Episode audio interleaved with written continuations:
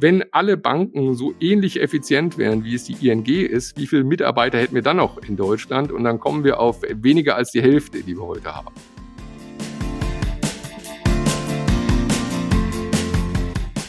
Bank und Zukunft. Der Podcast für die Finanzbranche von IBM.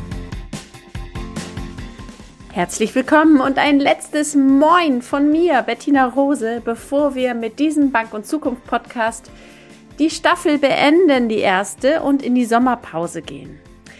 Ich spreche aber jetzt noch einmal mit Professor Michael Grote von der Frankfurt School of Finance and Management, ähm, die ja aus der Bankakademie hervorgegangen sind. Die FAZ titelte mal über ihn, die Stimme des Finanzplatzes trägt Dreadlocks. Und er selber hat mal gesagt, Wissenschaft heißt schließlich, dass man Wissenschaft. Und das geht entweder, indem ich neues Wissen erforsche oder vorhandenes weitergebe. Und genau letzteres wollen wir tun. Und deswegen reden wir über den Finanzplatz Frankfurt, über die Zukunft des Banking. Und ich wünsche ganz viel Spaß dabei.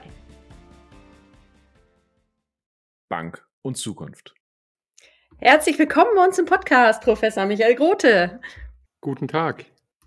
Wie schön, dass Sie dabei sind. Und ich würde gerne mit Ihnen einmal in Ihre Anfänge zurückgehen. Sie haben schon als Schüler in der Deutschen Bank gearbeitet, als äh, und als Börsenbote auch auf dem Frankfurter Parkett. Ist das richtig?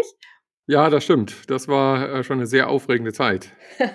haben Sie ja wirklich früh gestartet. Und dann ähm, haben Sie, das eint uns, eine Lehre bei der Deutschen Bank gemacht. Also, Ach ja, ja, ja, genau. genau, hm. ganz, ganz klassisch. Ähm, und dann, und da wird es dann interessant, haben Sie äh, Volkswirtschaft und Politologie studiert, habe ich gelesen. Ähm, worüber haben Sie denn promoviert? Ich habe äh, dann in Volkswirtschaft promoviert äh, über den Finanzplatz Frankfurt und die grundsätzliche Frage äh, ist, warum eigentlich alle Banken in Frankfurt sitzen müssen. Oh, da kommen wir später gerne nochmal drauf zurück. Das würde mich tatsächlich interessieren, ob das, warum das wirklich so sein muss. Ähm, Sie haben aber und sich ja dann letztlich eben doch auch für diese äh, wissenschaftliche Karriere entschieden und nicht für die Bankkarriere. Und deswegen stammt auch von Ihnen das Zitat, ähm, Sie hätten einfach den Wunsch gehabt, Wissen weiterzugeben und haben gesagt, Lehre macht mir Spaß, auch deshalb bin ich Hochschullehrer statt Banker geworden. Würden Sie das jetzt noch weiter so unterschreiben? Ja, unbedingt. Äh, also der Beruf des Hochschullehrers hat ja zwei Facetten. Das eine ist die Forschung. Ähm, dort äh, kann man sich immer auf etwas Neues stürzen. Und zwar im weitesten auch das, was einen selbst interessiert. Das ist schon mal recht gut. Äh, und das andere ist, dass man dann ähm, das erworbene Wissen eben auch weitergeben kann. Und es gibt also die, diese, die Idee, dass man Leuten erzählt, etwas erzählt und die gehen nachher schlauer aus dem Raum, als sie reingegangen sind und haben mehr von der Welt verstanden. Das hat etwas sehr Befriedigendes. Äh, und das macht auch nach wie vor sehr viel Spaß. Ja, dazu passe ich. Äh, Sie haben auch gesagt, Wissenschaft heißt, dass man Wissenschaft, und das geht entweder, indem ich neues Wissen erforsche oder eben vorhandenes weitergebe. Das finde ich ganz wunderbar, weil es tatsächlich ja auch. Das bedeutet. Also Sie machen eben wirklich ja auch beides. Sie forschen, aber Sie einfach auch die mhm. Weitergabe mhm. von Wissen ist eben schon auch eine Wissenschaft in sich. Absolut. das finde ich toll. Ähm, aber nochmal, wie kam es denn jetzt dazu, dass Sie sich dann für die Frankfurt School entschieden haben? Sie hatten äh, ja auch Angebote von anderen renommierten Universitäten. Ja, die, die Frankfurt School hat sozusagen gleich äh, schon sehr gut zu mir gepasst. Ähm, sie hatte damals schon ähm, eine sehr große Finance-Abteilung. Und äh, für, für die Banken ist es wichtig, dass sie alle zusammensitzen. Und für Forscher ist das auch wichtig, dass sie ein gutes Umfeld haben äh, mit dem sie sich dann sehr schnell austauschen können. Und wenn sie ganz alleine irgendwo weit weg sitzen, dann fällt es halt schwerer, äh, als wenn man gerade mal äh, in das Büro nebenan läuft und sagt, ich krieg die Gleichung hier nicht raus, kannst du gerade mal helfen? Und, und auch über neue Sachen hört man in den Gesprächen an, an der berühmten Kaffeemaschine mit den Kollegen. Und das ist schon wichtig. Wir sehen eigentlich, dass alle großen Universitäten immer auch große Einheiten haben, äh, bei denen die Leute dann sich gegenseitig noch etwas besser machen können. Und das hat dazu geführt, dass ich ähm, zur Frankfurt School gerne gegangen bin. Sie haben ja auch ähm, Auszeichnungen erhalten, unter anderem als bester Professor des Jahres 2008. Ähm, was glauben Sie, was würden die Studierenden Positives über Sie sagen? Also ich, die Studierenden haben ja, sehen ja sozusagen immer nur ähm, die äh, Hochschullehre als, ähm, als Lehrende. Äh, und ich glaube schon, ähm, dass wenn man ein, ein Fach unterrichtet, was einem auch wirklich Spaß macht, äh, dass man diese Begeisterung für das Fach auch ganz gut übertragen kann. Ja, und die, äh, und ich hoffe, dass die Studenten das merken und auch gutieren. Mhm. Und, und was würden die Negatives sagen? Jedes Fach hat gewisse Längen. Äh, und die, ähm, da muss man auch manchmal durch, durch die Reichsmauer. Äh, und die, ähm, und die gibt es bei mir auch. Äh, insofern ist vielleicht nicht alles ganz so spannend, wie Sie sich erhofft haben. Aber das ist natürlich eine bewusste Entscheidung. Ne? Welches, äh, welche Facetten möchte man äh, an die Studenten herantragen und welche nicht? Und manchmal entscheide ich mich vielleicht auch für die etwas weniger actiongeladenen äh, und mehr für die, wo ich sage, das ist echt wichtig und davon habt ihr jetzt noch nicht sofort was, aber vielleicht später. Äh, und also das, das würde auch, ähm, das würde ich mir schon vorstellen, dass sie das auch so sagen ja, und so sehen. Mhm. Helfen Sie doch mal allen denen nochmal, die nicht so vertraut sind mit der Frankfurt School. Wie ist die überhaupt entstanden und äh, zu der Institution geworden, die sie heute ist? Also die, die Frankfurt School ähm, ist die ehemalige Bankakademie und hat also eine über 60-jährige Geschichte. Und das war im Grunde genommen die externe Weiterbildungsinstitution der privaten Banken damals. Und äh, aus der hat sich dann sagen wir, Mitte der 80er Jahre herauskristallisiert, dass eine Weiterbildung neben dem Beruf äh, nicht mehr alleinig passend ist für die Banken, auch für die, für die Arbeitsprofile, die dort entstanden sind. Und dann hat man sich überlegt, dass man eben eine akademische Ausbildung braucht. Und man ist dann mit einer gestartet aus der Bankakademie heraus, mit, einer, mit der Hochschule für Bankwirtschaft, eine Fachhochschule, die ähm, immer noch recht nah an den Banken war. Und aus dieser heraus hat sich dann so nach und nach äh, eine breite Business School entwickelt oder eine, eine Wirtschaftsuniversität mit Promotionsrecht, äh, mit einer sehr starken Forschungsleistung. Aber auch hier immer, weil wir uns immer wieder gefragt haben, was ist das, mit dem wir äh, heute am meisten Wert schaffen können? Äh, und die, also diese Forschung ist ja kein, kein Privatvergnügen der Professoren, äh, sondern sie müssen heute, um im Wettbewerb zu bestehen, ähm, muss man eben auch ganz vorne mit dabei sein. Unsere Studenten äh, und auch die Leute, die bei uns Weiterbildung machen, äh, erwarten einfach, dass sie hier den äußersten Rand dessen äh, mitgeteilt bekommen, was man gerade so weiß. Äh, und das kriegen sie eben mit einer starken Forschungsorientierung hin. Und so sind wir heute da, wo wir, wo wir sind. Mhm. Und Sie sind aber eben auch gezwungen, sich immer wieder anzupassen, natürlich in dem, was Sie ähm, dort weitergeben. Und es ist nun so, dass seit August 2020 der Beruf der Bankkauffrau bzw. des Bankkaufmanns ähm, eine neue Ausbildungsordnung hat. Also es soll mehr Fokus auf Beratungskompetenzen und Digitalisierung gelegt werden. Führt das jetzt auch zu einer Anpassung in Ihrem Hochschulprogramm, dass Sie eben auch sagen, Sie müssen sich dort verändern? Also wir haben immer noch ähm, heute als, als vielleicht noch mal ganz kurz zurück, wir haben in der Tat heute als Frankfurt School ähm, mehrere große Bereiche. Äh, und einer davon ist äh, fokussiert auf äh, die Bankausbildung, einmal direkt, weil wir dort Banken direkt unterstützen in deren Ausbildungsbemühungen ähm, äh, und eben auch die Weiterbildung. Bankfachwirt, Bankbetriebswirt etc. nach der Ausbildung. Und alles in der Tat äh, hat zu einem, das hat äh, zu viel Arbeit auf unserer Seite geführt, diese Umstellung der Ausbildungsordnung. Äh, und hier hat sich das ganze Haus angepasst. Wir haben im Grunde genommen parallel dazu haben wir eben aber auch Hochschulstudiengänge, bei denen wir das Ganze schon etwas vorweggenommen haben. Äh, also wir haben seit mehreren Jahren ähm, wieder ein, ein, ein Pflichtkurs im Programmieren für all unsere Studenten, die im Bachelor ankommen und die im Master ankommen, eigentlich auch. Äh, das heißt, die lernen bei uns Python. Ähm, das ist die Sprache, die am meisten verwendet wird, äh, Computersprache. Und die müssen dann einfach auch wieder programmieren können, weil wir eben sehen, dass diese, ähm, dass die gesamte Tätigkeit etwas näher an den Computer herangerückt ist, als das mhm. vielleicht früher der Fall war. Und weil Sie gerade den Bankbetriebswirt angesprochen haben, der soll mit der Bologna-Reform ja auch dem Bachelor angeglichen werden. Was halten Sie denn davon? Also das ist auch etwas, äh, was wir, was wir seit Jahren schon praktizieren. Ähm, wir äh, haben ein ähm, Programm aus, äh, aus der Taufe gehoben, das das, was Sie in dem Bankfachwirt und Bankfachwirt und Bankbetriebswirt und zum Teil im Managementstudium, das ist das letzte obendrauf noch, was sie dort lernen, das können sie sich anrechnen lassen und müssen dann eben die Teile, die noch fehlen, äh, noch zu Ende studieren und bekommen dann einen Bachelor of Arts. Insofern ist das etwas auch hier, in dem wir, glaube ich, so diese Entwicklung vorweggenommen haben. Äh, und damit können wir auch heute schon gut umgehen. Mhm. Und wenn das Ganze doch bei manchen auf die Bankausbildung aussetzt, wie würden Sie es selber handhaben? Sie haben eine Tochter, würden Sie ihr empfehlen, eine Bankausbildung zu machen? Äh, also ich, ich habe sogar zwei ähm, Töchter und äh, die, ähm, das ist, äh, ich, ich, die sind noch nicht so alt, dass ich schon irgendwas empfehlen würde. Ähm, die kriegen das sozusagen äh, beim Tisch immer mit, was der Papa so macht.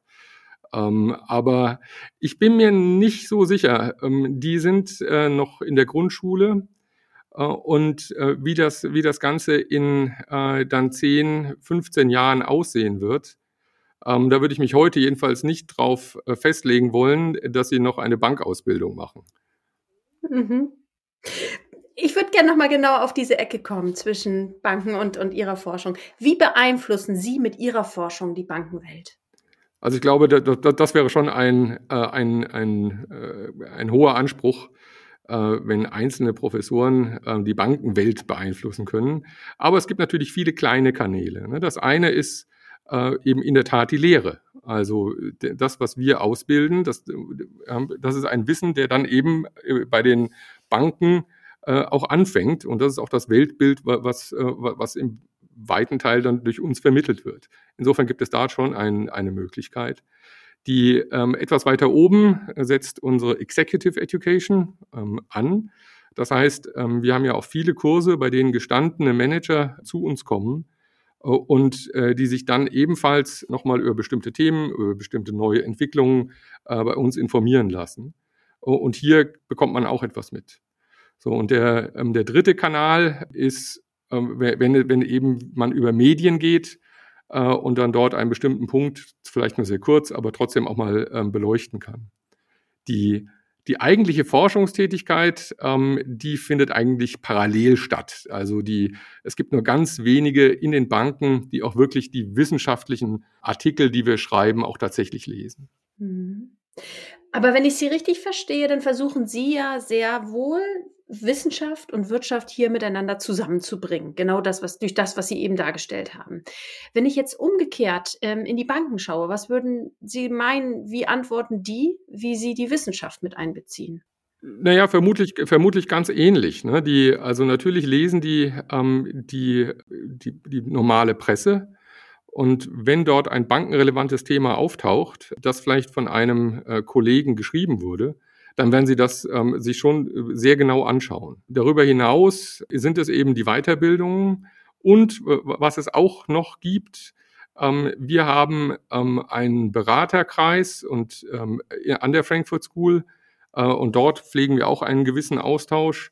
Ähm, und aber also der geht dann also sicher in beide Richtungen und der ist ja unser Beraterkreis, aber äh, dort kommen die eben auch dann sehr viel näher mal mit, ähm, mit Professoren ähm, dann äh, in Kontakt oder auch unser Stiftungsrat selber, ähm, die, die haben auch einen recht engen Austausch.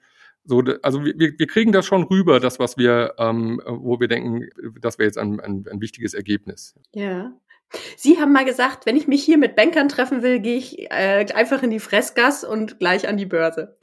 So, jetzt kommen wir wieder zurück zu Ihrer Promotion, wie angekündigt. Also, das ist der Vorteil des Finanzplatzes Frankfurt. Man kann sich treffen. Was würden Sie sagen? Welche Rolle spielt tatsächlich dieser, dieser Kont das im deutschen Kontext, dieser Finanzplatz Frankfurt? Also, welche Bedeutung hat er wirklich? Naja, also das war genau das, was, was ich damals gefragt habe. Das ist jetzt auch schon ein bisschen her. Ähm, die äh, Promotion etwa 20 Jahre. Und äh, damals haben wir, ähm, sind wir rumgegangen und haben einfach die, die Banken befragt, warum sie eigentlich hier sind und in, äh, hier in Frankfurt die höchsten Mieten zahlen, die sie in ganz Deutschland zahlen müssen. Äh, und, wa und warum sind sie da? Äh, und da haben wir ganz häufig eben gehört, also das habe ich mit Kollegen auch gemacht, äh, haben wir ganz häufig auch gehört, ja, dann trifft man sich eben schnell mal auf ein Bier in der Fressgas. So, und die, das hat sich so, eigentlich ist der Kern des Finanzplatzes vermutlich die Fressgas gewesen. Ja. Äh, und äh, also interessant war, dass es eine Bank gab, äh, die rausgezogen ist. Genau mit der Überlegung, wieso zahlen wir eigentlich hier so teure Mieten, wenn wir doch in Rödelheim viel weniger Miete bezahlen müssen. Und die sind rausgezogen und, er sagte, und dann sagte der Mensch, der für, für beides verantwortlich war, weil die wieder zurückgezogen sind, ähm, ja, wir waren irgendwie weg vom Markt. Der konnte es nicht greifen, aber irgendwie waren wir weg. Und die haben so dieses, ja, die sind auch da, ja, die sind auch dabei. Diese Stimmungen, die sie eben spüren, wenn sie mit Leuten einfach zusammen sind, die haben die vermisst. Ja, und insofern ist dieses Zusammensein und dann auch Sachen erfahren, nach denen man nicht gefragt hat. Ja, die, oder so halbgares Wissen mitbekommen. Hast du gehört, da ist irgendwas. Ne? Und das ist, das ist ganz wichtig. Und also das überträgt sich heute auf die Situation. Natürlich ähm, können wir alle Zoom-Konferenzen fahren oder ähm, anrufen oder E-Mail schreiben. Aber es ist es, ich bekomme was mit, ohne dass ich danach gefragt habe. Ja, und das fehlt. Ja, und deswegen wird es, für, also nach meiner Auffassung, auch weiter Finanzplätze geben nämlich Plätze, in denen sich das Ganze konzentriert. Und ähm, glauben Sie, dass es denn weiter, dass, dass Frankfurt sich da auch in Richtung Fintech stärker bewegen muss, um diesen Standortvorteil weiter zu behalten oder spielt das keine Rolle? Ja, naja, unbedingt. Ähm, die, also das, was wir bis jetzt beschrieben haben, ist ja äh, sehr die alte Welt gewesen. Und momentan haben wir ja größere Verschiebungen, was die Finanzplätze angeht, oder sagen wir größere mögliche Verschiebungen äh, durch den Brexit äh, auf der einen Seite und aber noch viel stärker eben durch die neuen Technologien. Und das, was wir sehen, ist, dass Frankfurt bei den globalen Finanzplätzen ähm, ganz gut mithalten kann. Also schwankt so irgendwo zwischen Top 10 und Top 20. Äh, aber bei den, schon wenn wir uns die Fintech-Seite angucken, auch dort gibt es internationale Rankings, da taucht Frankfurt eben erst auf Platz 20 auf. Ne? Das heißt, die eigentliche äh, Aktion findet woanders statt. Äh, und hier, wenn, wenn diese, sagen wir mal, wenn die Fintechs so groß werden oder auch vom Geschäft her so groß werden, dass das die neuen Banken werden, dann wird sicher der, der Standort Frankfurt ähm, da etwas abfallen. Wir sehen das, wir sehen das noch ein bisschen deutlicher wenn wir uns Blockchain angucken. Das weiß noch niemand genau, was daraus wirklich wird, aber äh, da ist Frankfurt noch nicht mal mehr unter den Top 50 vertreten. Äh, Berlin hingegen Nummer 12 weltweit ja, und äh, London die Nummer 1. Und also wenn, wenn, wenn das das neue, wenn, wenn das die neuen Banken werden, dann sieht es noch nicht so gut aus für Frankfurt. Und äh, wenn Sie genau diese Plätze, die Sie gerade gesagt haben, wenn wir das uns nochmal nach Banken selber anschauen, dann stellen wir ja fest, dass die Weltrangliste der größten Banken nach Bilanzsumme zumindest von chinesischen Banken sogar angeführt wird. Dann kommt auf Platz 6, glaube ich, JP Morgan und äh, in Europa ist es dann die BNP. Und Deutschland ist auf Platz 19, meine ich, mit der Deutschen Bank. Ähm, das, obwohl Deutschland die viertgrößte äh, Volkswirtschaft darstellt. Also was bedeutet das für den Wirtschaftsstandort Deutschland? Naja, die, also das bedeutet, dass wir auch an, in dieser Hinsicht aufpassen müssen. Ne? Ich meine, im Grunde genommen ist es ja egal, äh, ob ein Unternehmen hier äh, auf seiner Auslandsexpansion von einer deutschen Bank, also irgendeiner deutschen Bank begleitet wird äh, oder von einer ausländischen Bank. In guten Zeiten ist das nicht wichtig. Was wir aber in der Finanzkrise gesehen haben, ist, dass die äh, viele Banken sich sehr stark auf ihren Heimatmarkt konzentriert haben und beispielsweise Kredite als letztes für die heimischen Unternehmen, also für ihre in der Nähe der Zentrale ansässigen Unternehmen ähm, gekürzt haben und relativ schnell bei den ausländischen Unternehmen. Ne, und die, wenn, wenn wir also eine solche, wenn wir uns sagen, wir, wir verlassen uns jetzt ganz auf ausländische Banken und es kommt wieder zu einer solchen Krise, und äh, dann bestehende schon die Gefahr, dass deutsche Unternehmen mit zu wenig Kredit dastehen im Vergleich zu den anderen. Und wenn wir jetzt nur noch ein oder vielleicht eineinhalb Banken haben, die äh, wirklich international tätig sind, dann ist da schon ein gewisses Risiko mit verbunden. Mhm. Viele sagen ja doch, dass wir auch overbanked sind in, in, in Deutschland. Hat Dr. Leisning zum Beispiel hier noch im, im Podcast vor ein paar Folgen auch gesagt. Wie nehmen Sie das denn wahr? Ist das so aus Ihrer Sicht? Naja, overbanked äh, ist immer, die, die Banken gibt's ja äh, und, äh, und auch seit langer Zeit. Äh, insofern werden sie alle ihren Markt finden. Ähm, die Fragestellung, die wir haben, ist, dass wir einen relativ großen Sparkassensektor und einen relativ großen Genossenschaftssektor haben. Äh, und das sind beide Sektoren, die, äh, bei deren oberstes Ziel nicht die Gewinnmaximierung ist. Äh, und das heißt, dass sie eben auch mit relativ wenig Gewinn zufrieden sind, was wiederum heißt, dass man relativ günstige Preise hat in jeder Hinsicht. Ne? Also Bankkunden haben in Deutschland vergleichsweise günstige Konditionen. Und das heißt, dass eben hier auch nicht viel Gewinn zu holen ist. Und das macht es für die privaten Banken schwieriger, einen stabilen, einen starken Heimatmarkt aufzubauen. Äh, und insofern äh, kann man schon sagen, dass, ähm, äh, dass in dieser Hinsicht Deutschland overbanked ist. Das wird auch gerne ähm, als Maßzahl betrachtet, die Zahl der Zweigstellen, die wir haben. Und auch hier haben wir ein viel dichteres Zweigstellennetz noch, äh, als das viele andere Länder haben. Glauben Sie denn, dass zwei, ich nenne sie mal kranke Banken, also nicht so gut dastehende Banken, durch eine Fusion zu einer gesunden Bank werden können? Ja, das ist immer schwierig, ne? die, ähm, weil sie, äh, sie sind ja deswegen in keinem guten Zustand, weil sie eben viele hausgemachte Probleme haben. Äh, und wenn Sie jetzt dann noch mehr hausgemachte Probleme sich anschauen, ähm, dann, dann, dann wird das auch das, das Management eines äh, fusionierten Unternehmens einfach arg in Beschlag nehmen. Insofern ist das eine schwierige Ausgangslage. Die Idee, die dahinter steht, ist ja eine andere ähm, wenn wir einfach zwei kleinere Banken zusammenlegen äh, und sagen wir mal, denen würde es wieder etwas besser gehen, beiden, dann kann man dadurch schon Vorteile rausziehen, weil sie eben viele Kosten einsparen können und weil sie jetzt vielleicht auch ein größeres internationales Netzwerk haben und auch eine komplettere, eine komplette Produktpalette, die sie anbieten können. Äh, und insofern ist das mit den zwei Krankenbanken, glaube ich, immer eine, eine, eine besondere Herausforderung. Was aber eben auch ja eine Rolle spielt, wenn man eben da zwei zusammenführt, ist dieses Kulturthema, ähm, das manchmal zu Schwierigkeiten geführt hat in der Vergangenheit. Ist das etwas, was Sie auch untersuchen, diese Kulturthemen? Ja, das, das spielt schon eine Rolle. Also jetzt für Banken haben wir da noch nichts gemacht. Aber insgesamt sehen wir eben in dieser, äh, in, in, in der Nachfusionsphase, Post-Merger-Integrationsphase, ne? also nachdem es zu einer Fusion gekommen ist, und dann die Frage ist, wie wachsen jetzt diese beiden Unternehmen zusammen oder auch diese beiden Banken zusammen? Dann hat man genau ein Problem, wenn man sich nämlich wundert, äh, warum es nicht klappt.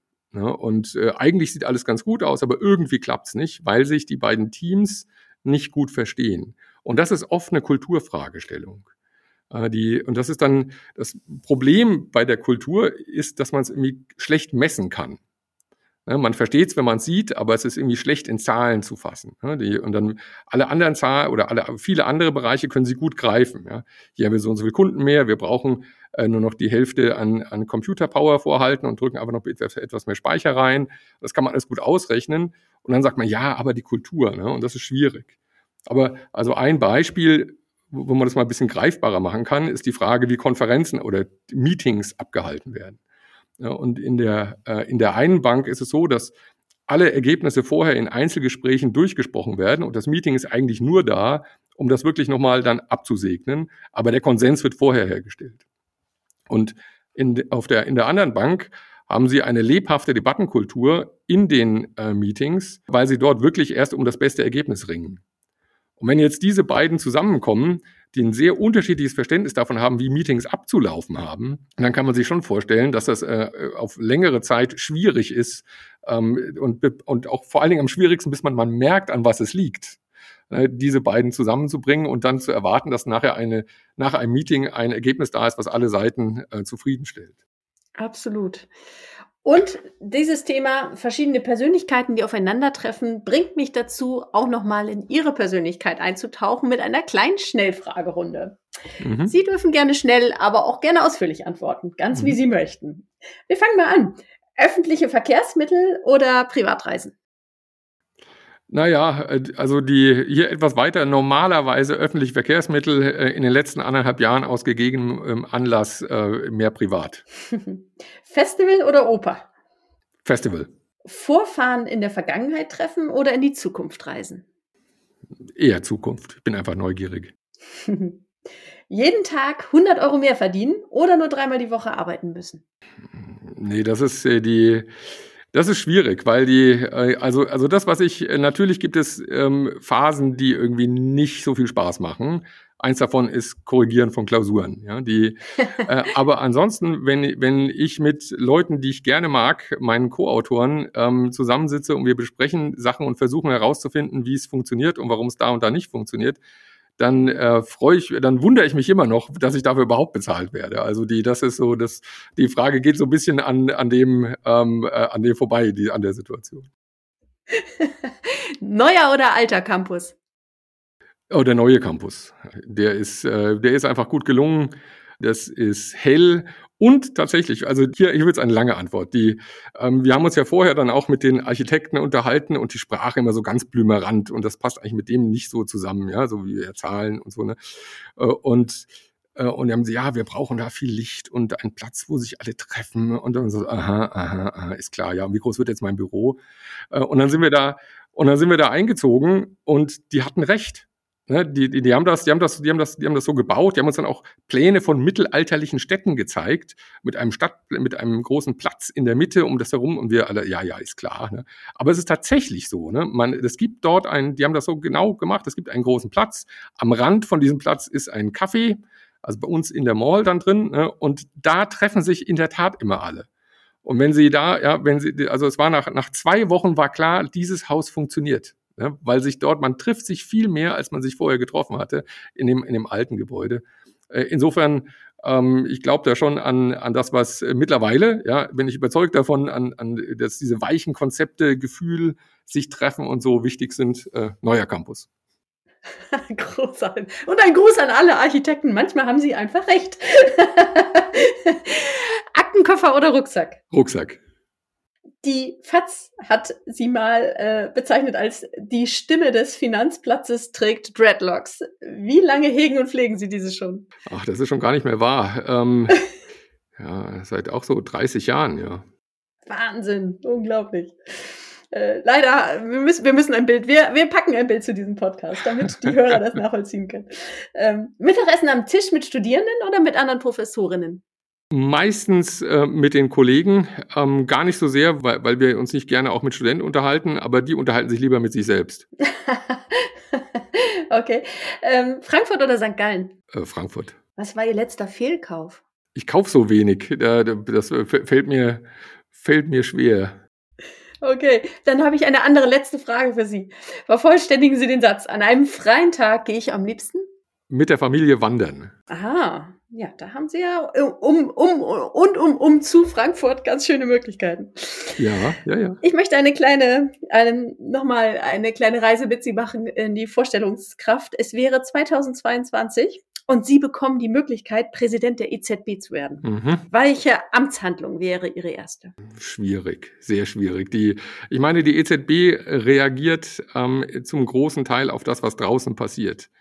Äh, und ich glaube, dass, dass die EZB ähm, dramatisch überschätzt wird in ihrer Möglichkeit, tatsächlich Politik zu machen. Äh, alle sagen ja immer, die, die Zinsen seien zu niedrig äh, etc. Aber wenn wir uns das angucken, die Zinsen sind fast auf der gesamten Welt niedrig äh, und die EZB reagiert eher auf etwas. Ne? Insofern kann, würde ich das jetzt schlecht sagen können. Also ich glaube nicht, dass es einfach möglich wäre und wenn es möglich wäre, ob es, dass es sinnvoll wäre, sagen wir, die Zinsen hochzusetzen oder so. Ne? Da gibt es, glaube ich, wenig Antworten. Die EZB ist dann gut, wenn sie schnell reagiert und deutlich reagiert äh, auf die Umstände, die draußen passieren. Okay, dann meine mal einen anderen Versuch als Präsident des BaFin. Oh ja, ja, ich, ich glaube, da ist mehr zu tun. Ähm, die, ähm, die kriegen jetzt ja auch einen neuen oder haben einen neuen. Die, äh, ich denke, dass wir hier deutlich aufrüsten müssen im, im Sinne von diese, der, der Wirecard-Skandal. Ich glaube, sowas äh, das, das war schon arg unpassend. Und das zeigt auch, dass es so ein, dass es bislang die BaFin auch von außerhalb, gar nicht aus sich heraus, aber von außerhalb auch eine andere Funktion hatte als das, was wir brauchen. Äh, ich glaube, wir brauchen so eine, eine sehr viel stärkere Börsenaufsicht, ähnlich wie das in den USA der Fall ist, die eben auch wirklich zentral und mit genügend Personen und genügend Sachverstand ausgestattet möglichen Verfehlungen von Unternehmen hinterherläuft. Äh, und, die, äh, und insofern gibt es hier, glaube ich, viel zu tun. Äh, hier braucht die BaFin einen anderen, ein anderes Selbstverständnis und auch andere Personalressourcen. Das ähm, von Experten in 2020 erwartete Risiko, ähm, allerdings, das sich für die Bankenbranche einstellen sollte, hat sich bisher ja nicht bestätigt. Woran glauben Sie, liegt das? Naja, wir haben, glaube ich, zwei Entwicklungen, die, die dafür im Wesentlichen verantwortlich sind. Auf der einen Seite äh, ist eben die Insolvenzanzeigepflicht äh, ausgesetzt worden, weil man gesagt hat, das ist wirklich nur sehr temporär und äh, jetzt drei Monate Null Umsatz, dafür kann keiner was. Äh, das hat das schon deutlich reduziert, den Druck. Und das andere ist, dass Deutschland und auch ein Großteil der Welt deutlich besser durch diese Pandemie gekommen ist wirtschaftlich, als das vorher abzusehen war. und in, insofern ist auch das, das tatsächliche Risiko deutlich geringer, als wir gedacht haben. Nun öffnen die Banken in dieser Pandemie ihre Taschen, geben Kredite aus und spielen sich gerne als Good Boy auf. Ähm, ist das wirklich real oder glauben Sie, die nutzen auf ihre Weise auch die Notlage nur aus? Drückt der Schein? Das würde ich ähm, klar in Abrede stellen. Denn wenn Banken etwas ungerne machen, dann ist es notleidenden äh, Unternehmen einen Kredit zu geben. Ne? Und die, was Banken unheimlich gerne machen, ist sehr gesunden Unternehmen einen Kredit zu geben. Ja? Und die, äh, und von, von daher ist das ähm, sicher kein Ausnutzen von Notlagen, sondern es ist einfach Bedarf. Ne? Die Unternehmen brauchen mehr Kredite haben auch mehr Beratung und die leiten auch mehr Förderkredite durch. Und insofern ist das für die Banken ein, eine gute Zeit, aber sicher kein Ausnutzen einer Notlage. Sie beobachten, haben Sie ja selber gesagt, jetzt auch die Bankenwelt einfach schon seit sehr, sehr vielen Jahren. Vom, vom Börsenboten an, wie wir gelernt haben. Ähm, gibt es denn einen Trend, den Sie sagen können, jetzt in der Entwicklung über all diese Zeit, wenn Sie nochmal zurückwirkend drüber blicken, wo Sie sagen, das hat sich, da hat sich die, das Banking besonders in eine Richtung entwickelt, wo wir auch Trends für die Zukunft daraus ableiten können? Naja, ich würde, ähm, ich würde schon sagen, dass, ähm, dass die Banken heute dramatisch anders aussehen, als das noch vor, vor 30 Jahren der Fall war und vielleicht auch noch vor 20 Jahren. Dadurch, dass es schon immer Finanzströme waren, die sich gut auf den Computer übertragen lassen, sind die Banken da auch sehr geeignet, als Vorreiter äh, zu sein. Ich weiß nicht, ob sie es immer noch sind, sie sind etwas überholt worden von den Fintechs. Aber wenn wir uns angucken, dass wie die Beschäftigung sich entwickelt hat im deutschen Bankensektor, das waren, äh, reden wir bei Mitte der 90er Jahre noch über deutlich 700.000 Leute, die da Vollzeit gearbeitet haben. Und wir reden heute über äh, weniger als 500.000 Personen, die da arbeiten. Und, und das ist ein Trend, der, glaube ich, ähm, der sich noch sehr deutlich auch weiter fortsetzen wird. Und das heißt, eine, es, es wird noch zu einer sehr viel stärkeren Digitalisierung von Prozessen kommen. Ja, also wenn wir uns angucken, eine Bank, die da sicher weit vorne ist, ist die ING, die einfach ihre Produkte so weit standardisiert hat, dass sie auch sehr viel besser digitalisierbar waren oder sind. Und wenn wir mal einfach mal über eine, mit einer ganz groben Pi mal Daumen-Regelung drüber schauen, wenn alle Banken so ähnlich effizient wären, wie es die ING ist, wie viele Mitarbeiter hätten wir dann noch in Deutschland? Und dann kommen wir auf weniger als die Hälfte, die wir heute haben. Und das ist sicher eine, eine Reise, die die Banken noch in dieser Form vor sich haben. Das wird alles sehr viel stärker durchdigitalisiert und die Schnittstelle zu den Kunden wird, äh, wird immer mehr der Computer sein. Ein weiterer Top-Trend, der ja in diesem Jahr ausgerufen wurde, war, ist das Thema Nachhaltigkeit. Mhm. Glauben Sie, dass die Banken das nur als Buzzword verstehen oder ähm, ordnen Sie sich diesem Prinzip wirklich unter? Also bis vor ein paar Jahren ähm, hätte ich gesagt, diese gesamte Nachhaltigkeitsdiskussion wird ausschließlich in der Marketingabteilung der Banken geführt. Das hat sich, ähm, vielleicht war meine Wahrnehmung falsch, äh, aber ähm, das hat sich jedenfalls stark geändert. Und zwar jetzt unabhängig davon, was die, was die Banker selber denken dabei. Ne? Aber es ist ganz klar, dass auf breitester Front die Kunden Nachhaltig, Nachhaltigkeit einfordern. Und also das heißt, hier ist ein, einfach ein, ein gesamt, wahrscheinlich globaler gesellschaftlicher Bewusstseinswandel eingetreten. Äh, wenn die ganz großen Vermögensverwalter genau in diese Kerbe schlagen, ja, die akzeptieren einfach nicht mehr nicht nachhaltiges Wirtschaften. Und das müssen sich alle umstellen, ob sie wollen oder nicht. Und also das ist ein, ein Trend, der auch tief gelebt und empfunden wird und ein bisschen getrieben auch von der Angst. Ne, die, und das, es gibt also hier ein großes Risiko. Was passiert denn, wenn ich mich noch weiterhin sehr stark in nicht nachhaltigen Sektoren engagiere? Und dann haben wir, ja, wir haben im September Wahl und dann gibt es vielleicht auf einmal eine sehr starke Regulierung gegen diese Sektoren. Und auf einmal wird in einem, so einem Kreditbuch einer Bank ein ganzer Sektor herabgestuft, weil einfach die Belastung viel höher ist aufgrund neuer Regulierungen. Insofern ist es äh, auch ein vorsichtiges, vernünftiges Wirtschaften, hier, hier sehr stark auf diese nachhaltigen Gesichtspunkte zu schauen. Mhm. Und ich würde gerne mit Ihnen noch einmal auf das Thema Börse schauen. Es ist äh, bekannt, dass aus Langeweile im Lockdown und wegen niedriger Zinsen immer mehr Menschen an die Börse gegangen sind und äh, inzwischen Kurssprünge stattfinden, die eigentlich nicht mehr ähm, durch Unternehmenserfolg zu erklären sind, sondern im Grunde genommen einfach Spekulation sind oder eben auch Wetten auf den auf den Aktienwert, den zukünftigen. Ist die ist die Börse nur noch zur Spielbank geworden? Was meinen Sie? Hm, also wir haben, wir haben da sicher einige Auswüchse gesehen, die irgendwie, ähm, die so eher nach einem lustigen Computerspiel aussahen, als nach, nach einem echten, nach einer fundamental sicheren Bewertung. Das hat das, das hat das immer gegeben äh, und hier war das irgendwie etwas publikumswirksamer, wenn wir uns die GameStop-Aktien und auch ein paar andere anschauen. Und ich, ich sag mal, die, das hat wahrscheinlich für die Leute, die noch nicht an der Börse sind, jetzt nicht dazu geführt, dass sie sich besonders hingezogen fühlen zur Börse. Das, äh, insofern ist das eher, eher, eher bedenklich. man muss auch äh, vielleicht noch mal deutlich sagen, dass das, was wir jetzt sehen, ähm, etwas ist, so sollte man nicht an die Börse gehen. Ne, die, also wir sehen, ähm, es sind vor allen Dingen junge Männer, das wissen wir vom, vom Deutschen Aktieninstitut, die jetzt neu an die Börse gekommen sind und in Einzeltiteln spekulieren. Frauen kaufen vor allen Dingen Fonds. Also sind klare Geschlechterunterschiede da. Ja. Das heißt, den, äh, also junge Männer gehen an die Börse, handeln wie wild in Einzeltiteln mit einem kurzen Zeithorizont. Und das ist sozusagen komplett falsch. Ne, die, also das ist ein, na, es ist in der Nähe einer Garantie dafür, dass man über, mit einem solchen Verhalten Geld verlieren wird. Der Durchschnitt verliert Geld, ganz klar. Das heißt, wenn, wenn man an die Börse geht, dann sollte man es mit einem langfristigen Horizont tun, wenig handeln und seine Anlagen sehr breit streuen. Und die, das heißt, im Grunde genommen ist eigentlich Anlage an der Börse was Langweiliges und kein Ersatz für verloren gegangene Fußballspiele und Sportwetten. Ja. Ähm, gut, die kommen ja gleich nochmal zurück, aber ich würde Sie gerne vor, vorab noch eine andere Frage stellen, und zwar die Frage, brauchen wir denn überhaupt mehrere Börsen in Deutschland? Uff, ja, ähm, die, ich meine, wir haben ja, ähm, ich, es gibt viel, es gibt noch einige Börsen in Deutschland. Die, die äh, Szene hat sich ja schon ein bisschen konsolidiert über die letzten Jahre und Jahrzehnte. Und heute ist es so, dass eh ganz viele schon über das zentrale Xetra-System laufen. Äh, und sie haben da noch so ein, äh, ein bisschen immer Lokalkolorit dabei, aber die sind, hängen sehr stark zusammen. Ähm, wir haben, wir sehen aber in der, jetzt, ähm, in den letzten Jahren, dass sich einige Börsen eben auf bestimmte Geschäftssegmente spezialisiert haben. Also beispielsweise die Stuttgarter Börse auf äh, Optionsscheine, Optionen und auch jetzt relativ stark auf äh, Kryptohandel.